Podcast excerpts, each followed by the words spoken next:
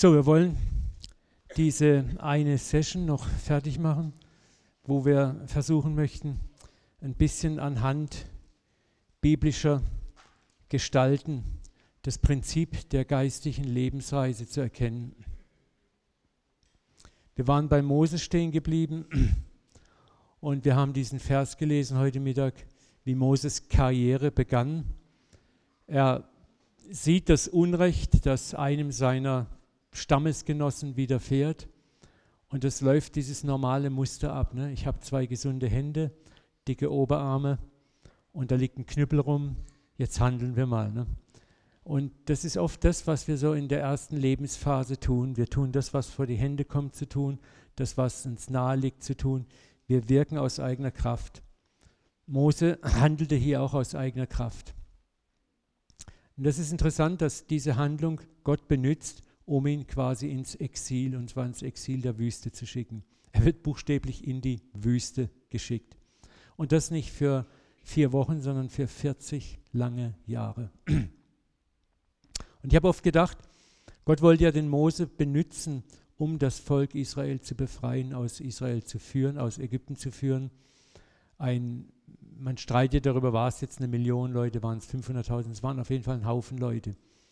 Und dazu gehört logistisches Verständnis, politisches Verständnis, militärisches Verständnis. Und das Krasse ist, Mose war ja als ägyptischer Prinz in all diesen Fächern exzellent ausgebildet. Ne? Menschenführung, Ökonomie, Militär und sonstiges logistisches Wissen hat er alles gehabt. Im Grunde genommen war er doch top ausgebildet, jetzt, dass Gott sagt, so, Junge, jetzt benutzen wir die Gabe und holen das Volk raus. Aber Gott schickt ihn zunächst mal in die Wüste. Und in der Wüste geht der Zerbruch eigener Stärken, eigener Ideen einher. Und wir sehen hier, Gott hat keine Verwendung für seine gut gemeinten Ideen, Gedanken oder sein Wirken. Gott möchte eine ganz andere Stärke in ihm kultivieren, nämlich die Abhängigkeit von ihm. Und es gibt keinen besseren Ort als die Wüste. Mit blöden Schafen. Und dort lernt er Tag ein, Tag aus, dass Gott derjenige ist, der am Rad des Lebens dreht. viele, viele Jahre später, als Mose das Volk rausgeführt hat und er in einer fast ausweglosen Situation am Roten Meer steht, vor sich das Meer, hinter sich das ägyptische Heer und die Streitwagen, sagt er etwas sehr Bemerkenswertes im 1. Mose 14, 13. Mose sprach zum Volk, fürchtet euch nicht, tretet hin, also im Grunde tretet zurück und sehet, was für ein Heil der Herr heute an euch tun wird. Denn diese Ägypter, die ihr heute seht, sollt ihr nie mehr wiedersehen, für immer. Jetzt kommt dieser Satz, denn der Herr wird für euch streiten und ihr werdet stille sein. Und das ist eine der Kernlektionen, die uns Gott lernen möchte in der zweiten und für die zweite Lebenshälfte. Ich werde für dich streiten und du wirst stille sein. Und das ist so verdammt schwer. Aber es ist genau das, was Gott uns lehrt. Und er muss es uns oft durch Zerbrüche lernen, wo wir an die Grenzen unserer eigenen Kraft, unserer eigenen Ressourcen, unserer eigenen Möglichkeiten kommen, wo du nichts mehr in der Hand hast, wo du nur noch auf ihn warten kannst. Und es ist interessant, auch 40, also ja, es war eine ganze Weile später, als er auf dem Berg Sinai ist, um auf diese zehn Gebote zu warten, 40 Tage lang nichts passiert. Er lernt es, still zu sein, zu warten, während Aaron alle Hebel in Bewegung setzt, das Volk ruhig zu halten. Auch dort hat Mose seine Lektion gelernt. Aber das Interessante ist, dass er im hohen Alter dann doch voll daneben greift. Es war wieder mal, hat das Volk ihm zur Weißglut gereizt und er, das Volk will Wasser und Gott sagt, sprich zu dem Berg, zu diesem Felsen, dass Wasser rauskommt. Und was macht Mose? Wer weiß es? Ne? Da kommt wieder, liegt wieder so ein Knüppel rum und er denkt, Knüppel hat schon mal funktioniert, also her mit dem Knüppel. Und er schlägt den Felsen. Ne? Also da kommt wieder dieses eigene, ich mache jetzt was durch. Und Dieses Scheitern kostet ihm den Einzug ins Land Israel. Jetzt könnte man sagen, ja, Gott ist schon hart. Aber es ist interessant, Gott ist nicht hart, Gott ist sogar enorm großzügig. Es ist interessant, wenn man den Text dann weiterliest, stellt man fest, dass Mose ins Gebirge geht, um zu sterben, aber nirgendwo wird exakt eigentlich beschrieben, dass er stirbt. Aber es passiert vielmehr was Interessantes.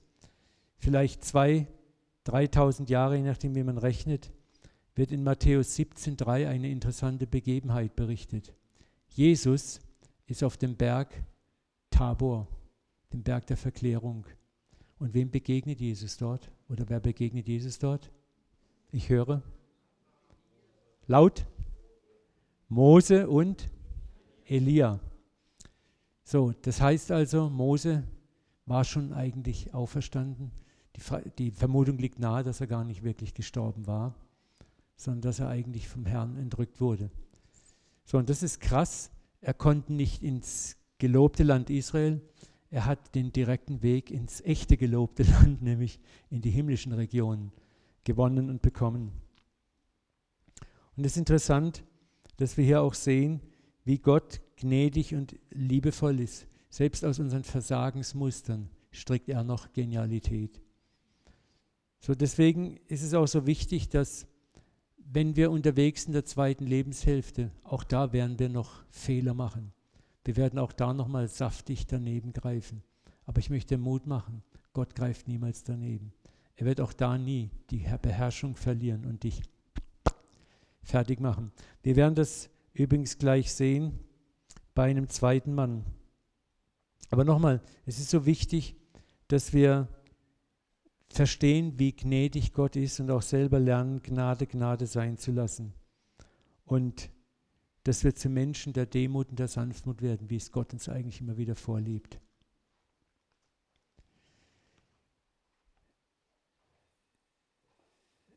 Ihr kennt alle den Gehen wir erstmal zu dem Menschen hier, den David. Das war auch so ein krasser Typ. Das Passwort ist ja King David hier vom WLAN. Ne? David wird in der Apostelgeschichte 1322 ein Mann nach Gottes Herzen genannt. Und in seinem Leben können wir ganz deutlich auch diese zwei Lebenshälften entdecken und die Bruchzonen. Da ist auf der einen Seite der junge David, der in seiner Teenagerzeit schon Bären und Löwen tötet, der vor Goliath, vor dem das halbe israelische Heer zittert, keine Angst hat, ihn niedermacht, der zu Ehren und Ruhm aufsteigt in Sauls Armee, so weit an die Spitze gepusht wird, muss man schon sagen, dass die Frauen ihm zurufen, Saul hat tausend erschlagen, David zehntausend. Und da setzt dann plötzlich sein Karriereknick ein. Ne? Und Gott hat so seine, seine Gedanken manchmal. Hätte er jetzt diesen Karriereknick nicht bekommen, was wäre passiert? David wäre immer mehr selbstverliebt geworden, wäre immer mehr in seinen eigenen Ruhm, seine Stärke verliebt. Vielleicht hätte er sogar bewusst oder unbewusst eine Palastrevolution angezettelt oder die Leute hätten sich Sauls entledigt. Ne? Es wäre etwas passiert, was nicht in Gottes Plan passt. Gott wollte einen Mann nach seinem Herzen. Und das bedeutet, dass da jetzt der Punkt war, wo David erstmal entwaffnet werden musste. Und auch hier wird er durch Saul in die Wüste, in die Wildnis geschickt. Für viele, viele Jahre. Und auch dort scheinen alle alten Erfolgsmuster, die David so geholfen haben, regelrecht zu zerbrechen. Und was hier oberflächlich wie eine Rache von Saul an David aussieht, ist in Wirklichkeit Gottes Wirken. Hier beginnt jetzt die eigentliche Zeit, wo David auf die eigentliche Königsherrschaft vorbereitet wird in der Wüste. Und das ist etwas, was wir für uns nehmen können, wenn du vielleicht auch gerade in einer Krisenzeit bist, in einer Wüstenzeit bist dann versuch mal deine Krise, deine Wüste aus der Perspektive zu sehen, dass es gerade die Zeit ist, wo Gott dich auf Königsherrschaft vorbereitet, auf das Eigentliche, was kommt, vorbereitet. Ich glaube, wenn man das David gesagt hätte in dieser Zeit, er hätte dir wahrscheinlich einen Tritt verpasst und gesagt, Dödel, hau ab und lass mich in Ruhe. Ne? in so Momenten können wir so Sprüche nicht hören, aber sie sind wahr. Und hier geht es David so, er sucht dann Schutz in Ziklag, einer Philisterstadt, einer großen, bei dem König, anstatt auf Gott zu vertrauen. Er sucht Schutz im Lager des Feindes. Er bricht die Ehe, später dann, als er König ist, ermordet heimtückisch seinen besten General, um seine Missetat zu vertuschen, erzählt sein Heer, erzählt sein Volk mehrfach, weil ihm messbare Zeichen mehr Sicherheit geben als das Vertrauen auf Gott. Wir sehen hier den echten David, den demaskierten David. Aber auch damit ging es Gott nicht um eine ärgerliche Bloßstellung, sondern Gott wollte David mit diesen ganzen Dingen zeigen, schau David, was du aus deiner Kraft zu leisten vermagst, ist genau das. Mach Platz für mich. Und das wird super, super toll gezeigt. David hatte dann durch viel Zerbruch einen letzten Wunsch eigentlich als alter König. Er wollte Gott den Tempel bauen. Er sammelte fleißig Baumaterial und wollte vom Propheten wissen, wann darf ich loslegen. Der Prophet sagt natürlich, wie es Propheten oft gerne machen, tu, wie dein Herz begehrt. Ne? Und Gott ruft den Propheten her, sagt, hey, das habe ich aber nicht gesagt. Ne? Du gehst jetzt zu David und sagst ihm, was ich ihm wirklich zu sagen habe. Und im 2. Samuel 7, 5 bis 12 könnt ihr das nachlesen, wo Gott sagt, Gott sagt dir, spricht Samuel zu David, nicht du wirst mir ein Haus bauen, ich werde dir ein Haus bauen. Und wie schon heute Morgen gesagt, es ging im Kern Gott niemals um den Tempel aus Stein und Mörtel, sondern es ging Gott um das Haus des Lebens von David. Und es geht Gott um dein Lebenshaus. Er wird dein Lebenshaus bauen. Er wird deine geistige Karriere bauen. Er wird deine geistige Berufung bauen. Er wird dein Lebenshaus bauen. Und das ist so schwer, das zu erkennen für uns. Und deswegen müssen wir oft auch in Krisen von unseren natürlichen Kräften entwaffnet werden, damit Gott das tun kann, was er eigentlich tun möchte. Schauen wir uns noch kurz den Propheten Elia an. Auch er ist so ein Spezialist.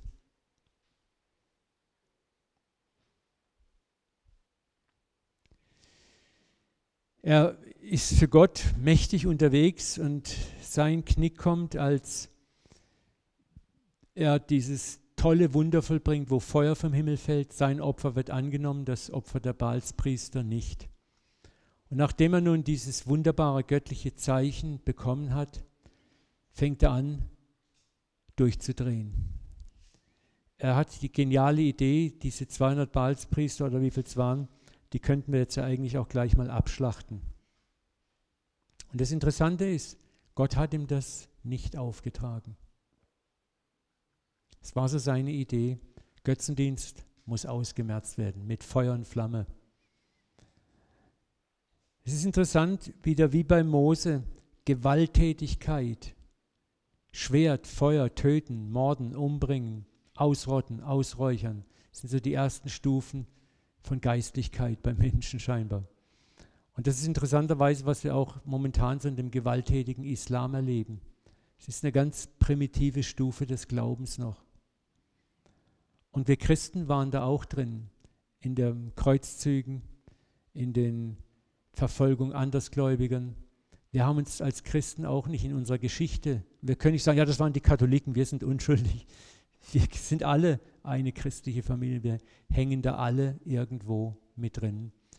Wir haben dieselben Muster durchlaufen. Und hier sehen wir es. Und er macht auf eigene Faust, möchte jetzt für Gott reinen Tisch machen. Und jetzt passiert was Interessantes. Die Königin Isabel erfährt davon und sagt zu ihm, dein Gott tue mir dies und das, wenn ich nicht bis heute Abend dich einen Kopf kürzer gemacht habe. Und der Prophet, der mächtige Prophet, der Gottes Wirken so auf dem Berg Horeb erfahren hat, das Feuer vom Himmel fällt, dass Gott ihn hört, kriegt es mit der nackten Angst zu tun. Das merkst du, dass er eben nicht im Sinne Gottes gehandelt hat, denn sonst wäre nicht diese Angst da gewesen. Und er rennt und rennt und rennt in die Wüste und möchte dort am liebsten sterben, sagt er selber. Er liegt unter diesem Strauch. Und dann kommt ein Engel Gottes und füttert ihn und tränkt ihn zweimal und schickt ihn an den Berg Sinai. Und dort steht Elia wieder vor Gott und er sagt, das ist interessant, ich. Es ist, hört sich fast so an, weißt Gott, es ist ja niemand da. Und wenn ich ehrlich bin, bist du auch nicht richtig da. Ne? Also ich habe heftig für dich, den Gott der Herrscher, geeifert. Denn die Kinder Israel haben deinen Bund verlassen, deine Altäre zerbrochen und deine Propheten mit dem Schwert umgebracht. Und ich bin alleine übrig geblieben. Und mir trachten sie jetzt nach dem Leben. Und es ist so interessant, Elia sieht alles durch seine Brille und durch die Brille, was er tun kann und was er machen kann. Aber was sagt Gott ihm? Hey Junge, das sieht ein bisschen anders aus. Ich habe mir übrig gelassen 7000 und das ist eine symbolische Zahl in Israel, die ihre Knie nicht gebeugt haben vor Baal. Junge, ich bin immer noch in Kontrolle. Und da rückt das ganze Muster erst nochmal gerade. Und Elia muss einsehen, dass er eigentlich auch im eigenen Sinn, in eigenen Kräften für Gott gekämpft hat. Und dass Gott ganz anders unterwegs ist.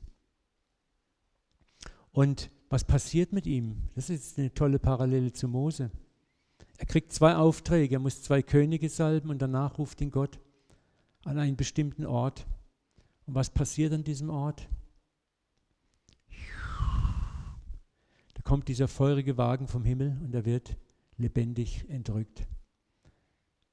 Es ist nicht großartig, wie Gott auch mit ihm, der so ein Loser war am Schluss, umgeht. Wie Mose wird auch er entrückt. Und das ist mir wichtig, diese beiden Geschichten uns auch zu zeigen. Auch da, wo wir für Gott im eigenen Eifer versagen, daneben langen, ist er treu und gerecht.